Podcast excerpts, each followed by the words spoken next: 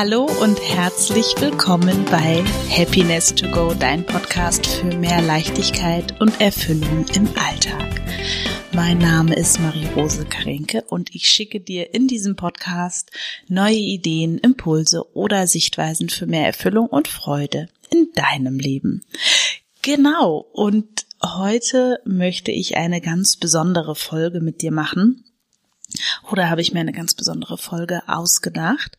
Und zwar möchte ich heute mit dir gewisse Dinge oder über kritisches Hinterfragen sprechen, weil das eine Fähigkeit ist, die gerade jetzt, sage ich mal, in Zeiten von Google, von Foren, von pseudowissenschaftlich, aber auch wissenschaftlichen Dingen, aber auch so Hören sagen und so weiter total wichtig ist, dass wir diese Fähigkeit für uns schulen. Und ähm, wir werden auch über Diagnosen sprechen, weil das auch natürlich etwas ist, mit dem ich beruflich viel zu tun habe. Und da möchte ich dich auch einfach mal einladen, Gegebenes oder ich sag mal Autoritäten zu hinterfragen. Und ich freue mich sehr auf die Folge und würde sagen, wir legen gleich los. So, schön, dass du da bist zu der Folge heute. Es ist eine etwas andere Folge als sonst. Ich möchte heute über kritisches Hinterfragen ähm, sprechen mit dir. Und ich glaube, das ist ja irgendwie total naheliegend, sage ich mal, dass das ähm, eine gute Eigenschaft und eine gute Fähigkeit ist. Und in der Praxis finde ich das manchmal ein bisschen tricky. Also zu mir kommen viele Klienten, die, sage ich mal, mit Angststörungen zu tun haben oder zumindest diese Diagnose bekommen haben oder Panikattacken oder auch ganz andere Themen. Nur die haben dann eben häufig sehr, sehr viel ähm, gegoogelt, sehr viele Ärzte haben irgendwelche Dinge gesagt oder auch Psychiater. Und dadurch, dass sie auf dem Gebiet ähm, keine Experten sind, logischerweise, sondern selber gerade erstmal verstehen müssen, was ihnen da jetzt gerade passiert ist, sozusagen, auch ähm, psychisch, nehmen sie das dann oft sehr, sehr, sehr schnell als gegeben an und das ist schon mal der allererste Hinweis, ähm, den ich dir geben möchte in der heutigen Folge, und zwar das Thema Stress. Also wann immer wir im Stress sind, im inneren Stress, ähm, ist die Wahrscheinlichkeit, dass wir Entscheidungen treffen oder ähm, sich zumindest unser ähm, Handlungsspielraum einschränkt, beziehungsweise auch unsere Bewertungsmaßstäbe.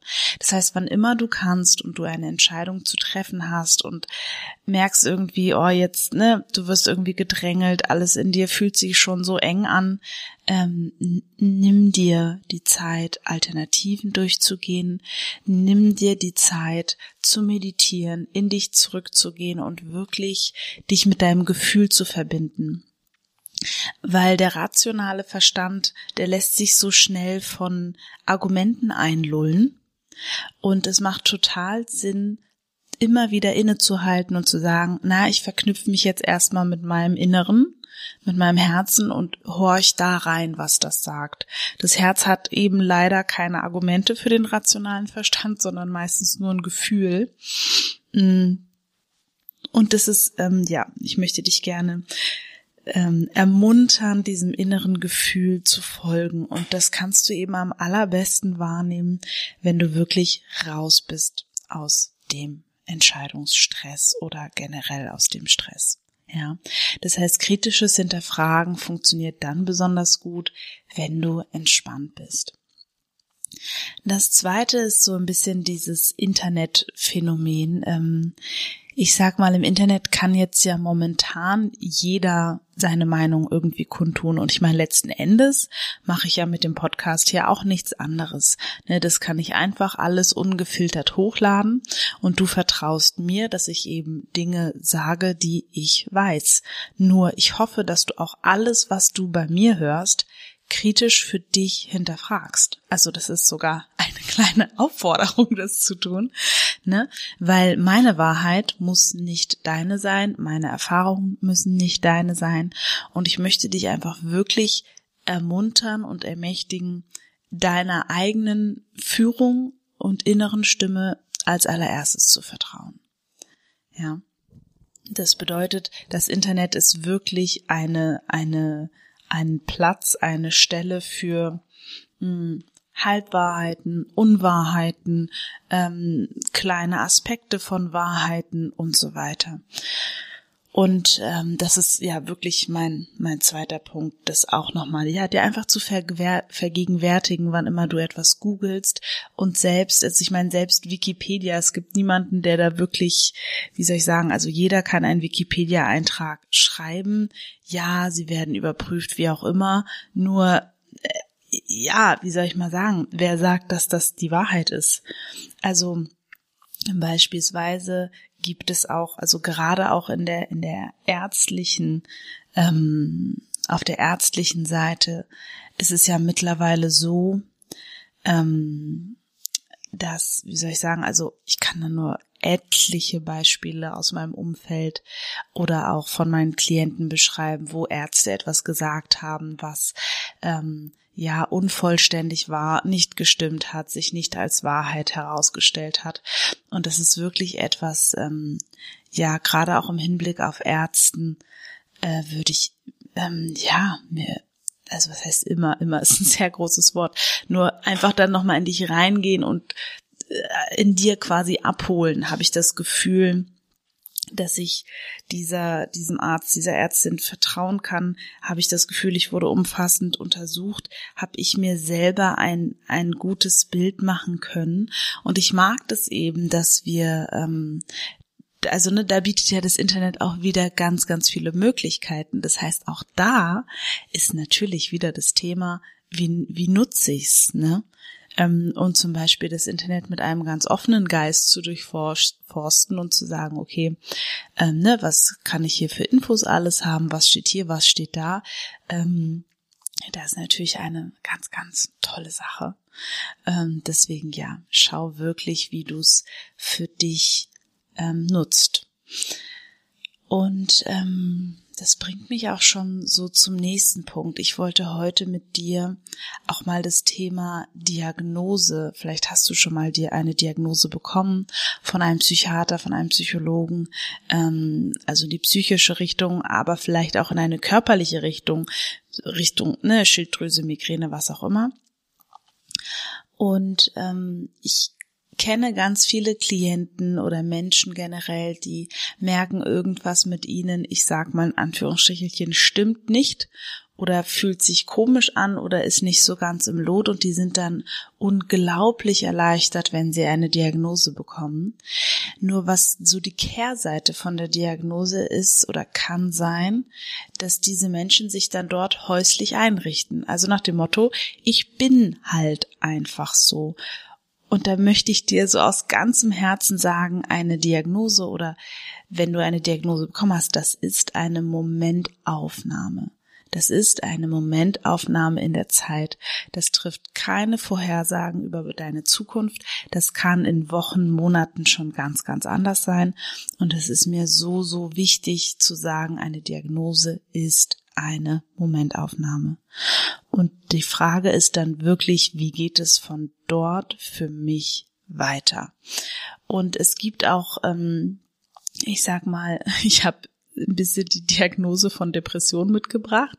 Da müssen wir uns erstmal überlegen, wie kommen Diagnosen überhaupt zustande. Also es ist beispielsweise in der Psychologie so, es gibt den ICD-10, das ist quasi ein Diagnosemanual, das ist wie so ein kleines Buch, da kann man alle psychischen ähm, ja, es heißt ja leider Störungen. Ich mag das Wort selber nicht, nur man kann sie dort nachschlagen und gucken, welche Symptome gehören zu was, sozusagen, ja. Und dann kann man das vergeben und es wurde eben gemacht ähm, für diese Einkategorisierung und Klassifizierung und natürlich auch um Behandlungsmöglichkeiten rauszuarbeiten, beziehungsweise ging es auch einfach darum, ähm, ja, Menschen einordnen zu können. Und jetzt kennst du mich ja schon ein bisschen länger, um zu wissen, dass ich davon überhaupt gar kein Fan bin. Weil beispielsweise passiert es extrem häufig, dass ähm, Menschen Krankheiten entwickeln, einfach nur, ähm, weil das Familiensystem, in dem sie stecken, ähm, krank ist und die Krankheit ist quasi der Weg daraus, ja. Ähm, und gleichzeitig gibt es ganz, ganz viele Dinge, die wir in unserer Gesellschaft heute haben, die ich sagen würde, die finde ich in Anführungsstrichelchen krankhaft, aber man findet sie in keinem Diagnosemanual. Ja, so von daher, äh, ich will dir das einfach nur hier mal vorlesen ähm, bei Depression, weil, äh, um ganz ehrlich mit dir zu sein, mh, hm, wenn ich mir das so durchlese, dann habe ich auf jeden Fall auch äh, depressive Episoden ab und an mal. Ähm, genau, depressive Episode F. Ähm, ich lese einfach mal vor, ja. Wenn du irgendwie, ähm, also wisse, ne, das, ich, ich weiß immer nicht so richtig, es gibt, ich sehe das so oft, so dieses Triggerwarnung. Ähm, nee, hier ist keine Triggerwarnung, es ist alles gut, ich lese einfach nur etwas vor und ähm, da brauchst du dich nicht von getriggert fühlen, weil es hat mit dir absolut nichts zu tun. Also, bei den typischen leichten und mittelgradigen oder schweren ähm, depressiven Episoden leidet der betroffene Patient unter einer gedrückten Stimmung und einer Verminderung von Antrieb und Aktivität. Das habe ich ungefähr ähm, immer, wenn ich meine Periode habe. Die Fähigkeit zu Freude, das Interesse und die Konzentration sind vermindert. Ausgeprägte Müdigkeit kann nach jeder kleinsten Anstrengung auftreten. Der Schlaf ist meist gestört, der Appetit vermindert, Selbstwertgefühl und Selbstvertrauen sind fast immer beeinträchtigt. Sogar bei der leichten Form kommen Schuldgefühle oder Gedanken über eigene Wertlosigkeit vor. Die gedrückte Stimmung verändert sich von Tag zu Tag wenig, reagiert nicht auf Lebensumstände und kann von sogenannten somatischen Symptomen begleitet werden wie Interessenverlust oder Verlust der Freude, Früherwachen, Morgentief, deutliche psychomotorische Hemmung, Agitiertheit, Appetitverlust, Gewichtsverlust und Libidoverlust. Ähm, und dann geht's eben noch weiter, wann sie halt als leicht, mittelgradig und schwer zu bezeichnen ist. Und es ist eben auch sowas. Ich habe das ja gerade vorgelesen, weil ich eben wollte, dass ähm, du und ich, wie wir hier zusammen im Podcast sind, einfach erkennen, ah ja, ganz viele von den Sachen, die da beschrieben sind, das habe ich in meinem Leben schon mal gefühlt. Da war ich irgendwie schon mal. Ähm, und das ist nicht schlimm. Ich würde sagen, ähm, ich sage das immer zu meinen Klienten, 99 Prozent der Menschen hatten oder haben oder werden im Laufe ihres Lebens, haben sie ähm, einfach Symptome, die einer psychischen Krankheit zugeordnet sind. Und es wird einfach nur nie diagnostiziert, weil sie sich quasi, ja, davon alleine wieder rausbewegen. Der Mensch hat ja einen unglaublichen Selbsterhaltungstrieb. Ähm, beziehungsweise gut damit leben können oder wie auch immer. Ja, also es ist mir ganz, ganz wichtig, dass selbst wenn du vielleicht mal eine Diagnose bekommen hast, dass du wirklich verstehst, es ist A eine Momentaufnahme und B kannst du von dort immer weitergehen. Und es ist eben ähm, deine Selbstverantwortung, dass du von dort Schritte weitergehst und auch eben kritisch hinterfragst, will ich mich hier wirklich häuslich einrichten? Ist es wirklich das, was ich möchte? Beispielsweise ein großes Thema ist auch soziale Phobien. Ne? Also Menschen, die sich in sozialen Kontexten überhaupt nicht wohlfühlen. Und dann ist es quasi leicht, sich rauszureden, zu sagen, oder das heißt rauszureden. Das ist ja nochmal so ein bisschen die Schwierigkeit. Menschen, die das haben oder in sozialen Kontexten Schwierigkeiten haben, die reden sich ja nicht raus. Nochmal, die empfinden das körperlich wirklich. Das ist mir ganz, ganz wichtig. Nur wisse, dass es eine Momentaufnahme ist und dass es auch, ähm, also dass es einfach gewisse, also dass diese Momentaufnahme, die jetzt ist, aufgrund deiner vergangenen ähm, Erfahrungen ist, die dein Kopf immer wieder aktiviert. Das ist mir, also ne, nochmal, ist eine Momentaufnahme und dieser Moment wird kreiert, weil dein Kopf die Vergangenheit immer wieder aufrechterhält. Also würdest du in deinen Kopf neue Informationen lassen, zum Beispiel, ich habe diese Folge gemacht über die äh, Zukunftsidentität, würde das etwas sein, was zu dem Moment in diesen Situationen in deinem Kopf ist, würde natürlich dein Körper sich anders fühlen und anders reagieren in so einer Situation. Und das ist mir so wichtig zu verstehen, dass du alles erlernen kannst als Mensch, dass du alles sein kannst als Mensch. Ja? Ähm, weil wir, weil die Neuroplastizität des Gehirns, das Gehirn verändert sich immer mit. Also was heißt, es verändert sich mit? Es bekommt Impulse und verändert sich. Es kann sich in jedem Alter verändern, neu verdrahten, neu verkabeln und so weiter. Das ist wirklich eine total spannende Maschine, unser, also Maschine, du weißt, wie ich das meine, ein total spannendes Organ. Und ähm, der Punkt ist, da ist so viel Beweglichkeit drinne und so viel Möglichkeit drinne und es ist einfach, sage ich mal, eine Mischung aus unserem Verstand und unseren Umständen, dass ganz viele Menschen einfach immer so bleiben, wie sie halt schon immer waren. Ja. Und ich finde das Beispiel so schön. Ich habe eine Klientin, die quasi einen äußeren Umstand bei sich geändert hat. Also die haben sich ein, ein Haustier geholt und durch dieses Haustier musste sie verändern, wer sie ist. Und dadurch ist sie total gewachsen, weil sie von außen musste. So, natürlich ist so Veränderung auch von innen anzustreben. Du kennst mich, du weißt, dass ich ein großer Fan der inneren Arbeit bin. Und es geht eben auch von außen durch einen neuen Beruf, Ortswechsel, ähm, Zusammenziehen, ähm, ne, neues Haustier, neues Hobby, was auch immer, neuer Verein. Ne, also das, das ist alles wirklich möglich und wirklich machbar. Und was eben dabei ein ganz wichtiger Punkt ist, und da sind wir auch schon äh, fast am Ende der Folge, nur der Punkt ist, ähm, uns wird ganz oft verkauft, dass wenn es sich unangenehm anfühlt oder wir aufgeregt sind, dass es dann falsch ist der Schritt. Ne? Und das ist eine große Lüge. Wir sind einfach nur aufgeregt ähm, oder es fühlt sich unangenehm an, weil es unbekannt ist.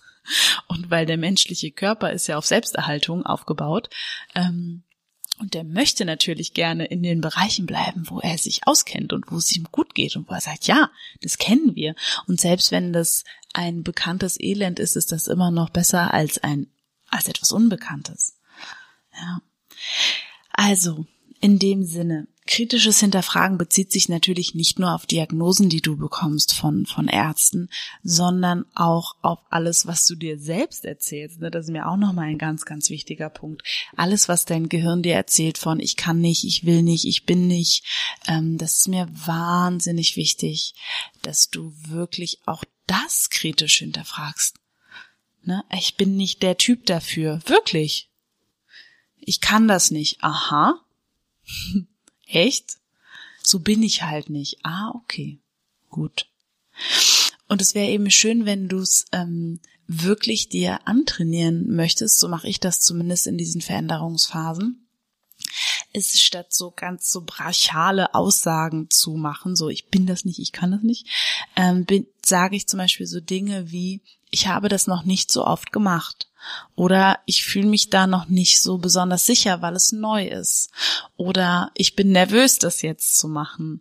Oder ich sage mir auch so Sachen wie, ich mache das jetzt und dadurch, dass ich es mache, ist es schon gut genug, ja. Ähm, oder ich sage Sachen wie, ich treffe jetzt die Entscheidung, das so zu tun und es ist völlig in Ordnung, wenn es in die Hose geht. Es wird vielleicht ein bisschen wehtun, wenn es in die Hose geht und es ist so. ja, also einfach diesen inneren Dialog ähm, etwas zu verändern, so dass es sich verträglicher anfühlt für dich. Ähm, genau. So, ich wünsche dir natürlich auch, dass du ähm, kritisch hinterfragst, was du in den Medien hörst, dass du kritisch hinterfragst, was Professoren zu dir sagen, was ähm, Autoritätspersonen zu dir sagen, dass du es einfach, ne, und da bin ich jetzt noch nicht beim großen Widerstand und Revolution und Verschwörungstheorie, das meine ich gar nicht. Ich meine einfach, dass du für dich in Ruhe schaust, oh, was will ich das wirklich in mein System lassen, was die Person sagt? ähm, weil es ist ja nur ein Urteil, was die Person über mich fällt, aber es muss ja vielleicht mit mir gar nichts zu tun haben. Also ein gutes Beispiel ist ähm, in meinem nahen Umfeld ähm, der Person oder der Mutter wurde gesagt, ja, also ihr Kind, ne, also sie können froh sein, wenn der äh, also überhaupt die Realschule schafft. Ne? Da war das Kind noch im ähm, Kindergarten und das Kind ist mittlerweile hat, hat äh, Abitur gemacht, hat studiert, hat einen ganz tollen Beruf erlernt und ist total happy, ja. Also das ist, äh, hätte sie sich damals so davon treiben lassen und dann immer gedacht, oh Gott und mein Kind und das kann ja gar nichts und förder hier und förder da und das Arme und so weiter, wäre es wahrscheinlich eine ganz andere Laufbahn, hätte es eine ganz andere Laufbahn genommen. Und so will ich dich einfach einladen, ähm, das kritische Hinterfragen wirklich dafür zu nutzen, zu schauen, okay, was will ich in mein System lassen von außen? Und wie bin ich in meinem eigenen System zu mir, was vielleicht ähm, auch nicht immer so schön für mich ist. Ja, in diesem Sinne hoffe ich, dass diese Folge dir die Augen geöffnet hat, dich selbst ermächtigt hat ähm, gewisse Dinge einfach anders zu sehen, zu hinterfragen, zu prüfen und um mehr und mehr deine eigenen Wahrheit, deine eigene Wahrheit zu leben, weil es braucht Mut und es braucht die Fähigkeit dann auch mal auszublenden, was deine Eltern sagen, was deine Familie sagt und was wer auch immer sagt. Das ist wirklich total ähm, wichtig auf diesem Weg. so. Und ja, also das kann ich dir einfach nur von Herzen zu Herzen mitnehmen. Wahrscheinlich hätte diese Folge schon in den ersten fünf Folgen stattfinden sollen, weil die einfach so, so, so wichtig ist.